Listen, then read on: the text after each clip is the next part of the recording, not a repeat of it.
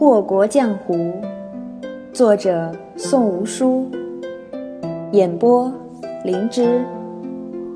第八章：白雪映红梅。今年冬日冷，第一场雪便下得甚大。九姨喂饱了银子，仰头看了看天，一片雪花落进眼里，眨了眨便融化了，从眼角流出四十一滴泪。扯着袖子，很是豪爽的一擦，九姨暗叹：还是回去吧，免得到时候身上湿了。这上好的绸缎洗多了可不太好。她身上这件绸衫质地柔软舒适，花了她好些银子。不被穿坏而被洗坏，那可是大大的不值。于是九姨抬脚，依旧是愉悦地迈着步子朝鼎华居去了。她才进了门，还未朝天字一号房走，便见得小二火急火燎地朝他奔过来。九姑娘，您可回来了？小二呼呼喘气，神色也很是着急。九姨困惑问：“怎么了？”他近日手头宽裕。赊的各家酒楼店铺的账早就还了，什么事儿能让小二急成这个样子？小二慌忙将手里捏着的请柬交到他手里，道：“哎，莫名其妙的，您屋子里就多了这东西，也不知是谁放的，神不知鬼不觉的进出于鼎华居，别是什么奸恶之徒啊？”那是一张墨蓝的鎏金请柬。打开，可见那里的字也是用金粉或者粘脂之类的东西写成，幽香阵阵。九姨笑笑，拍了拍小二的脑袋，道：“别怕，有你家九姑娘在，什么事情搞不定。”小二眼见着九姨负手出了门，又摸了摸自己的脑袋，暗自思量：“我怎么觉得九姑娘拍我就跟拍小狗似的？”九姨并未纸伞。雪落无声，迷了人眼。他却是不在乎这些的。柳公子的请柬上只有一句话：“人死得很漂亮。”那般挑剔刻薄的柳公子竟赞了他，那他就啥也不在乎了。哈哈，欢愉时候光阴总嫌太短。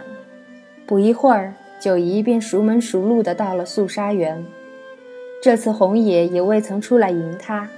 约莫也是觉得没有必要。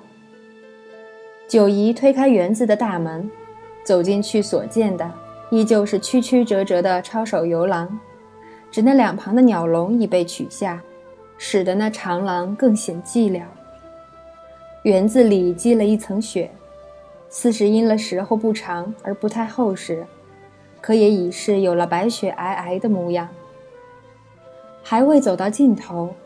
目光已是可见尽头，九姨呆住，一人独立寒亭，只剪影已恍然如画。柳灵玉身上着了一件湖蓝色的锦缎长袍，外罩白狐裘披风，长发披散，只以一根锦缎发带系住。寒风瑟瑟，雪花纷纷，而那人半弯着腰，并看不清面容。却叫人觉得那雪中的一抹影子，已是冲撞了人眼，令万物失色。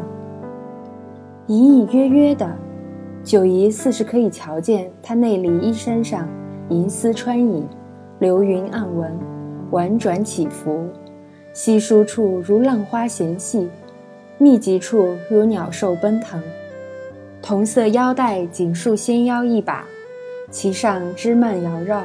亦是风流无限，一旁悬双鱼比目玫瑰佩，翠玉剔透，流苏轻晃，摇摇曳曳，如此纤弱柔美，真是个软弱绝妙女子的男人。九姨暗想，却又极快的在心里头甩了自己一个大嘴巴子。呸！他那般阴损的东西，你还念她是绝妙女子，真真是个呆货。柳灵玉左手托一小瓷碟，里头似是放了些许麦粒，右手时不时捻起一小撮，细细的撒下来，有麻雀啄食。他看得仔细，也未曾抬过头，却开了口道：“九姑娘嘴里嘀嘀咕咕在说些什么？九姨立时一惊，几乎是要跳了起来，慌忙舔着脸凑上前去，谄媚道：“柳公子今日的装扮着实好看，我这不是看呆了吗？”柳灵玉这才站直了身，定定地看着九姨，良久也不见作声。她长眉墨黑，温柔缱绻，好似春山柳色；双眸漆黑，哀怨幽深，宛若秋波流水；唇角菲薄，婉丽秀美，胜过荷塘花娇。而那尖削的下巴，藏了一半在毛领子里，更衬得脸面白如凝脂。还有那三千流云清泉一般倾泻的乌发，上头点缀了稀稀疏疏的雪花，宛若漆黑夜幕上嵌着的点点繁星。见九姨愣了神，柳灵玉却是笑了，阴阴的，很是不屑，抿着嘴将左手里的瓷碟子放到她手里，自己却是朝那里走了去，一个没骨气的呆货。竟还知道什么是好看，真真是好笑。这回九姨却没跟上去，而是将那手里的小瓷碟举过头顶，抬手眯眼细看。雪花透过指尖落在脸上，他也不在意，只感叹道：“剔透如玉，胎薄如纸，官窑冰裂文瓷，果然名不虚传呐。”柳灵玉再走出来的时候，手里换了东西。怀抱着一只八宝掐丝手炉，朝西边唤了一声：“红叶。”立时那人便鬼魅一般的出现了。柳灵玉冲他使了个眼色，红野就走过来，呈给九姨一件他十分熟悉的东西。这下九姨傻眼了，那就是他今早削下江之鱼头颅的铁片。人死的是挺漂亮。可若是不要本公子来给你收拾烂摊子，那就更漂亮了。一阵寒风吹过，柳灵玉拢了拢披风。若是被朝廷的人得了这东西，怕是用不了多久，九姑娘就真正扬名四海了。九姨嘴角抽了抽，却说不出半句话。那铁片是前几日才去铁匠铺子打的，若是有官兵挨家盘查，不久便会查到他的头上。届时四海通缉令一出，他九姨的确是要扬名四海了，而且是无所遁形、无可奈何、避无可避的扬名四海。柳灵玉看着他那副辩驳不得的模样，甚是得意，冷笑了一声，摆摆手道：“今日是请九姑娘来赏雪的，这等事宜还是稍后再说吧。惹恼了这人，拿不到银子，可就不妙了。”九姨只得认命的跟着，心头难得的有了些委屈。他容易吗？他杀人杀了那么多回，头一次遇见这么刁钻的主顾。自己能让人死的那么漂亮，已经很不错了，好不好？不知为何，九姨总是认定，买姜之于命的，除了柳灵玉，绝不做他人想。柳灵玉走了好远，忽然转过身。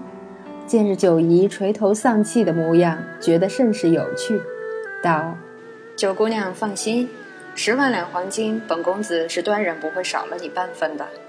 只如此这般大意，恐怕也不太好吧？”一听不会短了他银子，九姨豁然抬头，眼珠子恨不能变作夜明珠，就怕闪得不够亮。终究还是个下贱的呆货，摇了摇头。柳灵玉复又转过身去，二人皆一声不吭地朝园子深处走去。素纱园幽深，摆布也很是精致，故而给人一种极小巧的感觉，实则不然。九姨一路尾随柳灵玉，走了许久，都是不同景致，直到穿过流水小桥，当然流水已成冰，这才见到一片梅林，还有。一张琴台，这家伙也会弹琴，莫不是看中了我是头不解音律的牛，故而随便弹啥都可以？柳灵玉却是不知道九姨心中所想的，她在梅林前止住，指了指不远处的带雪红梅，问道：“九姑娘觉得本公子的这一片红梅比之梅花山庄的如何？”鬼才知道。九姨摇头，小心答道：“ 我就是个俗人，柳公子问我这道难题，我也解不了啊。他要是看得出梅树哪棵好哪棵坏，那何必费那么大劲儿让白孝林领他去梅园寻那棵最金贵的老梅？”柳灵玉本就不是认真问，可看九姨如此实诚，反而来了兴致，又问：“那依九姑娘看来，这满园子的梅树哪一株最妙？”环顾四周，再环顾四周，九姨的黑眼圈转了又转，终是闭上了。随便一指，睁开眼，她指尖对着的正是最东边的那株，满树璀璨，恰是花开的最多的那株。于是九姨欢快道：“我觉得那株最妙，真是不解风情。”柳灵玉在心里翻了个白眼，道：“梅花讲究错落有致，枝干遒劲，九姑娘倒是与旁人不同。”她闷声笑了笑，便坐到琴台后头去了。就你知道什么叫风雅？九姨也就是在心里头哼唧几声。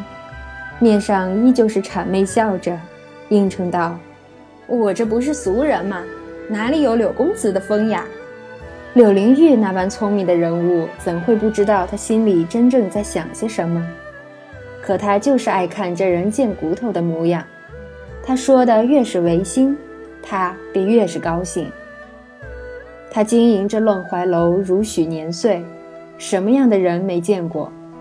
个个都是青葱开花装水仙，外头越是鲜亮，内里便越是肮脏，却独独没有九姨这般浑然不在意脸皮的贱骨头。你说他爱财如命，可他又惜命如金，时而露些个骨气，稍稍下上一下，顷刻就化身缩头乌龟，连个不字都不敢说，真真是有意思的紧。只是。不知道什么时候才会露出马脚。如此想着，柳灵玉鼻子出气，又笑了笑，朝对面那人招手。九姨见了，立时屁颠儿屁颠儿地奔过来，那般狗腿的模样，自是不消多说。拿着，他把手炉放到九姨手里，露出两只纤长秀美的手，抚了抚琴台上的五弦琴，抬手奏了起来。九姨才不管他弹的是个什么曲子呢，满脑子都是他伸过来的那双手，素白温柔，修长美丽。而脱手离开手炉的时候，掌心排了五颗朱砂痣，小小的、密密的，圈在一处，印着白皙的掌，似是满山白雪里独放的一朵红梅。一双宛若女子的手。一双天生就该用来弹琴、写字、画画的手，很难想象这样一双手可以飞枯叶、割断压颈。前几次瞧见这人，怎么就不觉得这人生得如此之好呢？九姨想着想着就扯远了，直到噌的一声，柳灵玉猛拨琴弦，这才回过神来。柳灵玉又弹了片刻，想是觉得手冷。便止住了。九姨赶紧把那宝贝手炉递给他，心里一边纳闷道：“这人功夫那般好，怎么还会觉得冷呢？真是个怪人。”曲子可好？柳灵玉明知这人说不出什么所以然来，可还是忍不住要为难他。九姨退远了一步，畏畏缩缩，小声道：“不好。”柳灵玉本以为这人定会不管好不好都赞得天花乱坠，却不想这人说出这两个字，侧手问道：“哪里不好？听着难过，心绪不好，所以曲子也不好。琴声虽动听，可感觉清冷，配上这满园子的雪与梅，愈加的令人抑郁。九姨很不喜欢。”她就喜欢俗到不能再俗的船工号子，听着畅快，心里也就畅快，故而在她心里那才是好曲子。刚才的那是离魂。柳灵玉说了这几个字，便不再理会九姨，痴痴的看着琴面，也不知在想些什么。这呆货竟听得出这曲子的难过，而那句心绪不好，所以曲子也不好。言语简单，却是大雅若俗。九姨最讨厌猜别人心思，尤其是眼前这心思七拐八绕、比线团还乱的柳灵玉。